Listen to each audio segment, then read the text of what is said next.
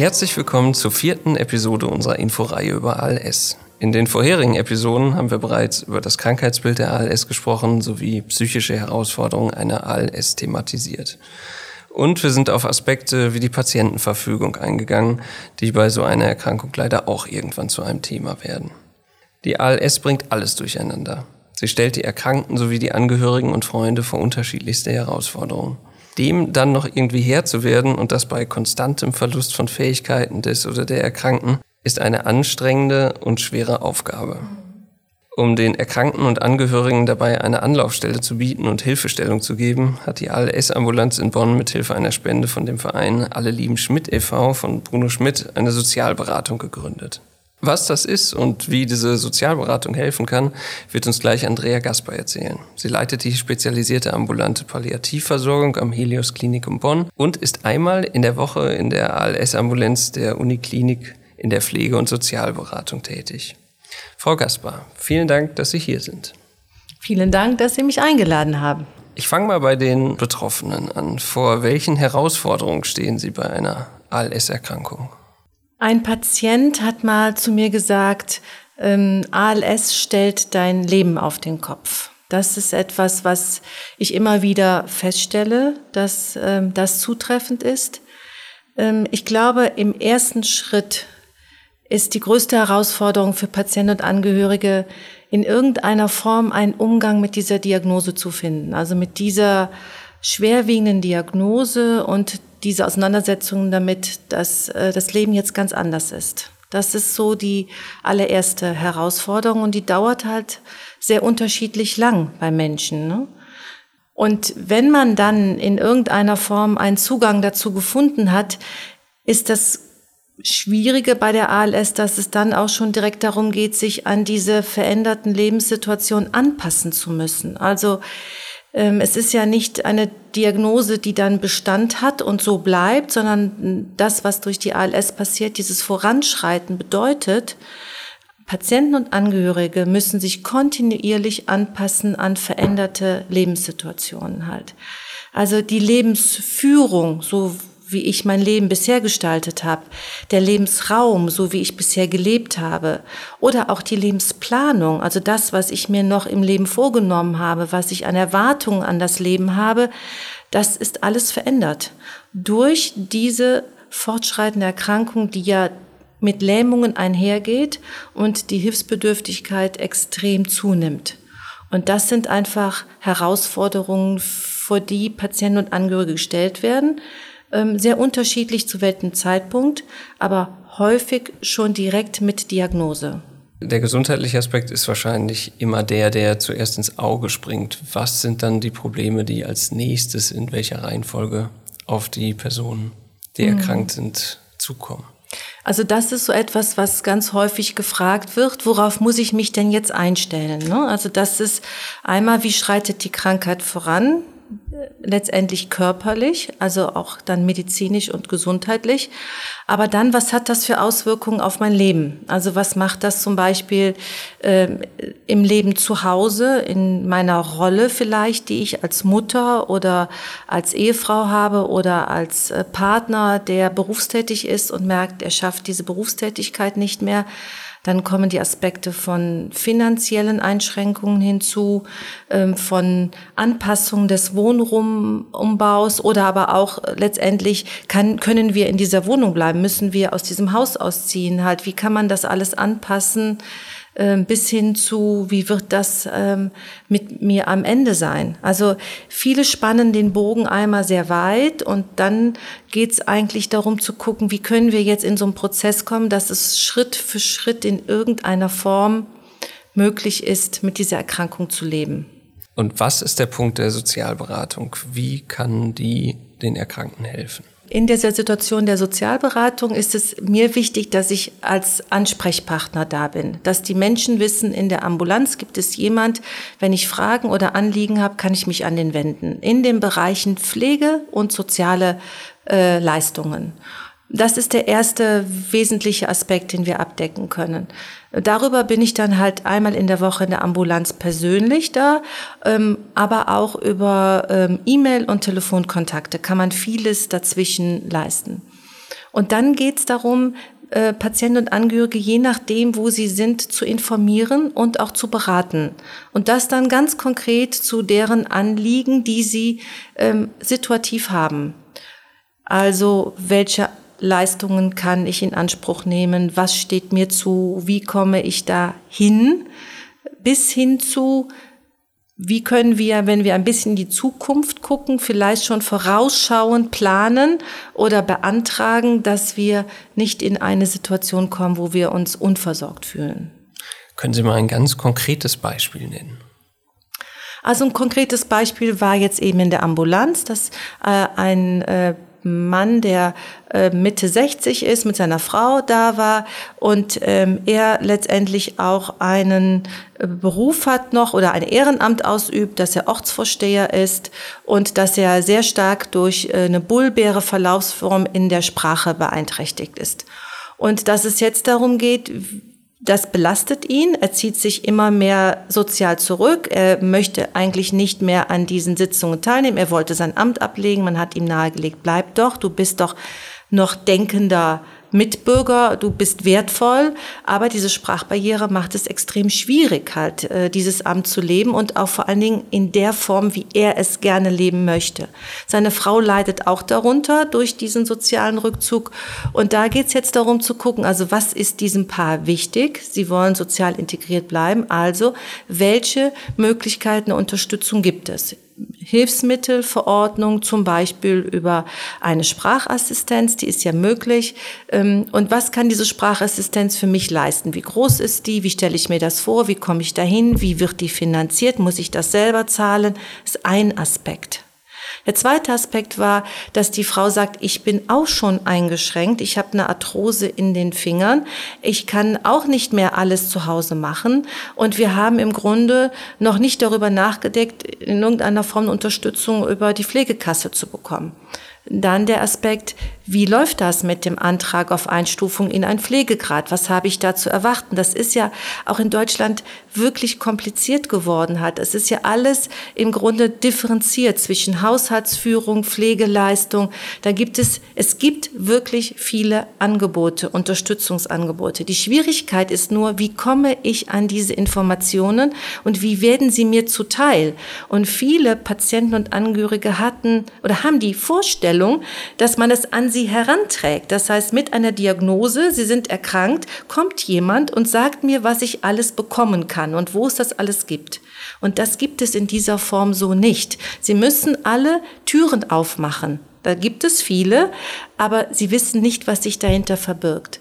Und ein wesentlicher Aspekt ist zu gucken, dass Menschen möglichst die richtigen Türen aufmachen, wo dann auch das sich dahinter verbindet, was für sie hilfreich ist.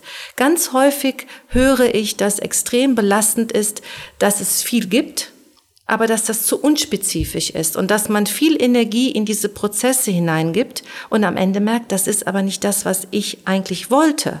Und jetzt gut innezuhalten am Anfang und genau zu fragen, um mit den Menschen im Gespräch zu sein, was erwarten sie sich? Was ist für sie und ihre Lebenssituation wichtig? Was ist ihr Bedürfnis? Und davon ausgehend versuche ich dann, die Beratung zu machen und die entsprechenden Hilfen zu organisieren. Ja, Sie sagten gerade, also äh, die Unterlagen werden nicht an einen herangetragen. Können Sie mal exemplarisch ein paar nennen, in welche Richtung das geht, welche Hilfemöglichkeiten es gibt? Mhm. Also es gibt zum Beispiel aus dem Bereich der, der Sozialleistungen halt SGB 5, Sozialgesetzbuch 5, da ist im Grunde die Behandlungspflege oder die Hilfsmittelversorgung drüber äh, laufend. Dann gibt es aus dem SGB 11, Sozialgesetzbuch 11, die Pflegeleistungen aus den Pflegegraden, die man beziehen kann. Darüber hat man ja entweder das Pflegegeld oder aber auch die Hilfen, die zu Hause kommen, hauswirtschaftliche oder pflegerische Unterstützung. Darüber laufen auch die kompletten Hilfsmittel von Toilettensitzerhöhung über Rollator bis hin zu Rollstuhl. Viele Patienten haben auch wirklich das Gefühl, sie müssen das selber zahlen. Die sagen, welche Kosten kommen denn da auf mich zu? Die sind dann entlastet, wenn ich sage, nein, das ist eine Leistung der Krankenkasse. Ne? Nur man muss für alles erstmal eine medizinische Begründung in Form eines Rezeptes haben dann muss man einen guten Reha- oder Sanitätsanbieter haben, der sich mit dem Krankheitsbild auskennt, der einen gut berät. Und dann muss im Grunde ein Kostenvoranschlag erstellt werden, der an die Krankenkasse geht. Und diese Krankenkasse prüft dann und letztendlich entscheidet die über die Kostenübernahme. Das sind mehrere Schritte, die da erfolgen müssen.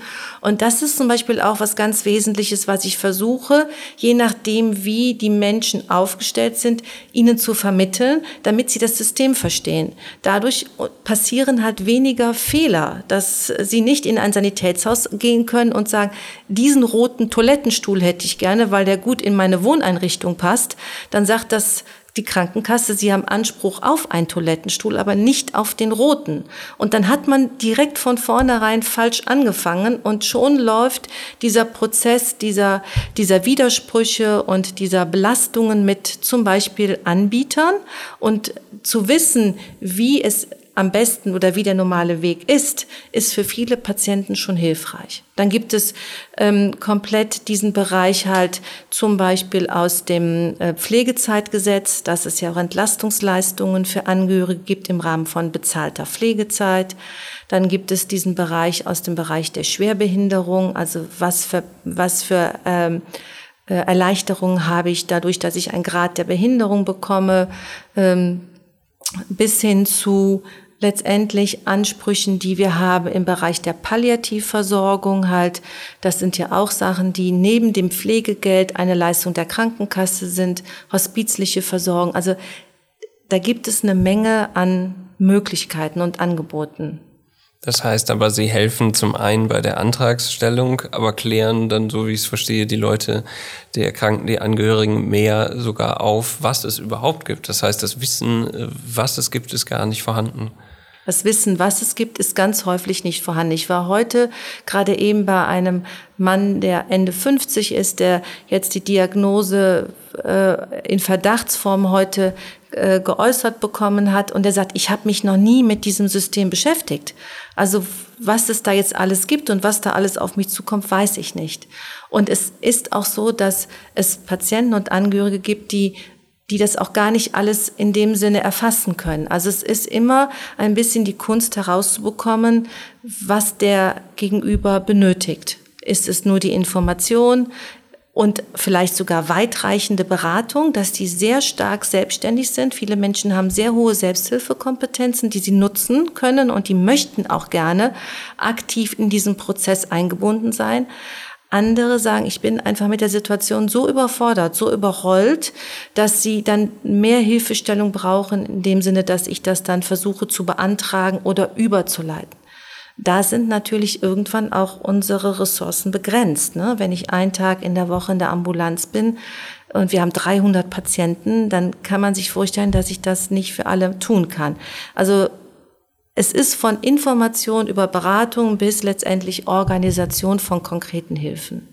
Ja, das wäre jetzt auch meine Frage. Was können denn dann Patienten, Erkrankte und Angehörige tun, die nicht äh, jetzt den Luxus haben, wie hier in Bonn, durch eine äh, private Spende so eine soziale Beratung zu haben? An wen können die sich wenden? Das ist, es ist ganz häufig die Frage, wen gibt es denn? Also es gibt sicherlich immer eine hohe Expertise an diesen Schwerpunktambulanzen. Ob das nun Bonn ist oder wo auch immer sie in Deutschland sind, da gibt's ja doch schon mehrere. Die kann man ja auf dieser Karte von diesem motoneurondisease.net sehen. Also das wäre so, dass ich immer raten würde, wenden Sie sich dahin und gucken Sie, was die für Möglichkeiten haben. Dann ist etwas, was viele überhaupt nicht wissen, ist, dass die Kasse einen gesetzlichen Auftrag zur Pflegeberatung hat. Das heißt, es gibt bei den Kassen halt Pflegeberater und Beraterinnen, die Patienten zu Hause unterstützen sollen in diesen ganzen Auswahl an Hilfsmöglichkeiten. Ähm, und die kann man aktiv anfragen. Also das ist der zweite Punkt, wo ich sage, wenn Sie sich an Ihre Kasse, lassen Sie die Pflegeberatung kommen. Bei den privaten Pflegekassen ist das die ist Kompass, letztendlich eine Vereinigung der privaten Pflegekassen. Und dann haben die Menschen ein Gesicht bei der Krankenkasse, an die sie sich wenden können, die vieles möglich macht. Und ansonsten ist der erste Ansprechpartner häufig immer noch der Hausarzt.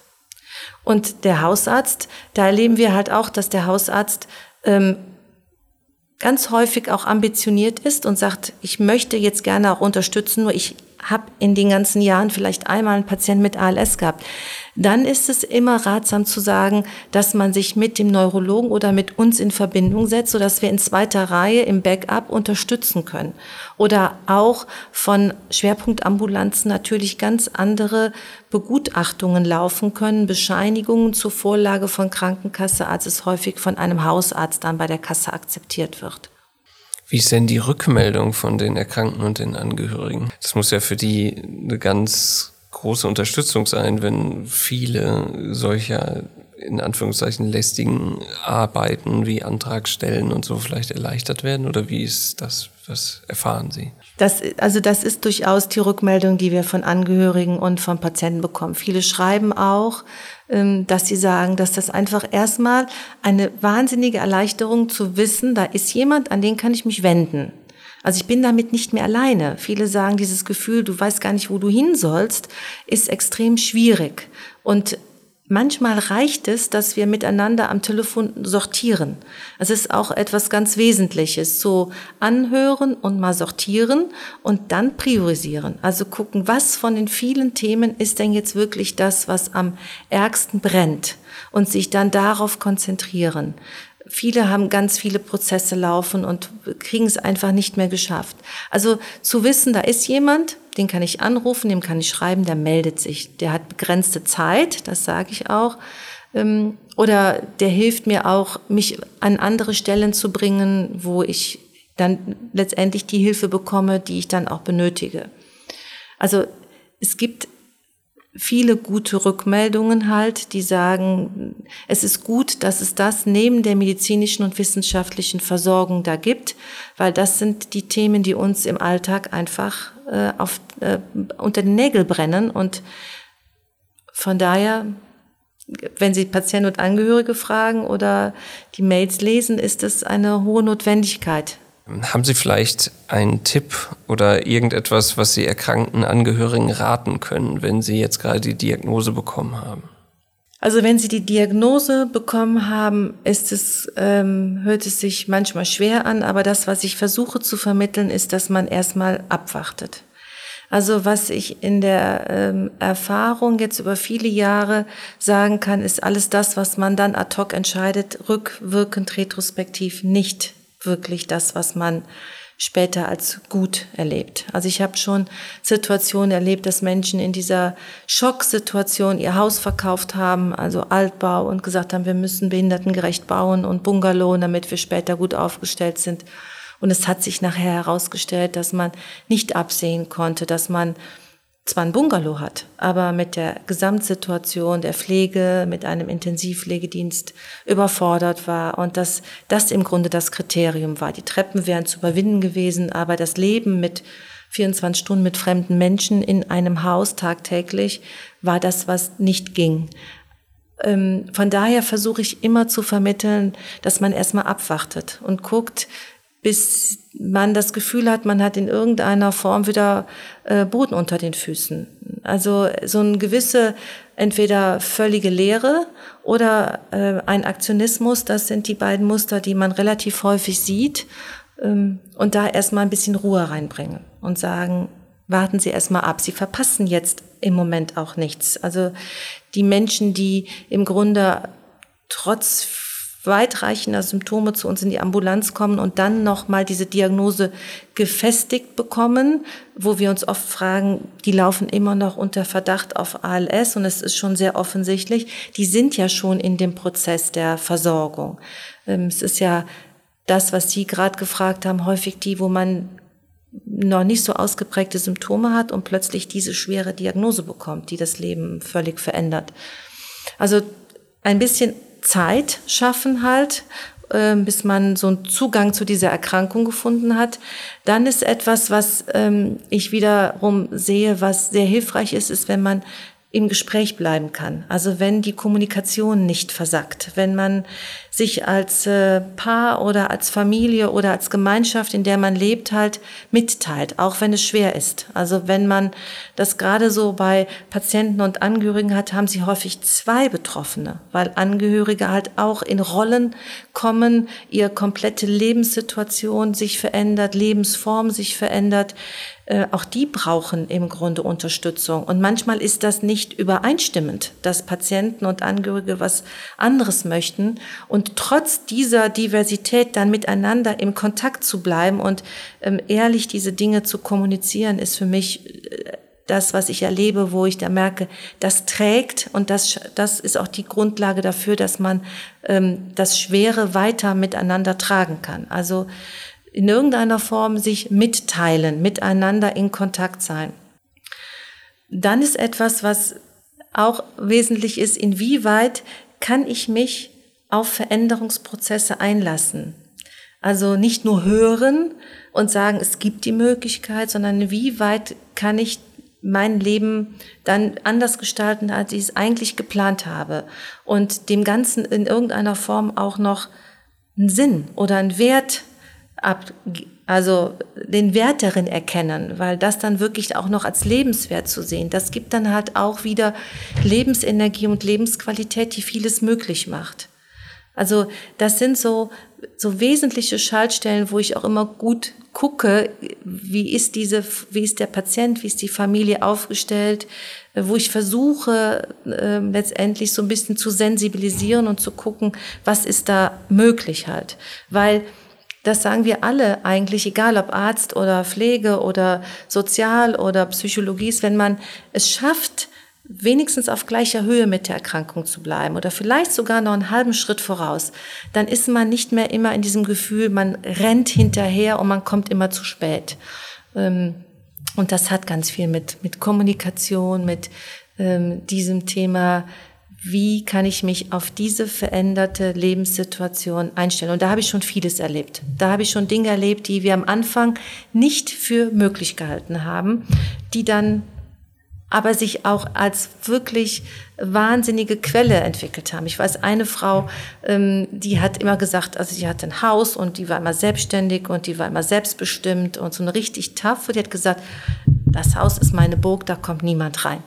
Und irgendwann kam sie und sagt sie, ich habe mir das mal überlegt, ne? so ein Haus ist ja groß ne? und eigentlich lebe ich da alleine und es gibt ja so viele, die suchen eigentlich eine Wohnung. Jetzt habe ich das gekoppelt, jetzt weiß ich, ich brauche Unterstützung. Und jetzt habe ich überlegt, kann ich das nicht zugänglich machen für eine Familie, die bereit ist, in irgendeiner Form dafür, dass sie keine Miete zahlen muss, mich in meiner Lebenssituation zu unterstützen. Und dann haben wir beide was gewonnen und die hat eine wunderbare Situation kreiert, wo die jetzt mit dieser Familie praktisch in diesem Haus lebt und die voneinander profitieren und das jetzt auch mehr als, äh, als Mieter sind. Und das war am Anfang überhaupt nicht absehbar. Da habe ich niemals mit gerechnet. Aber über dieses Mal öffnen und zu sagen, kann ich mir das vielleicht vorstellen, sagen viele, geht nicht aber es sich trotzdem mal zu trauen und zu sagen, denken Sie doch mal darüber nach, vielleicht gibt es auch Menschen in Ihrem Umkreis, die bereit sind, sich bei Ihnen letztendlich zu engagieren, die Lust haben, Ihnen zu helfen und Sie zu unterstützen.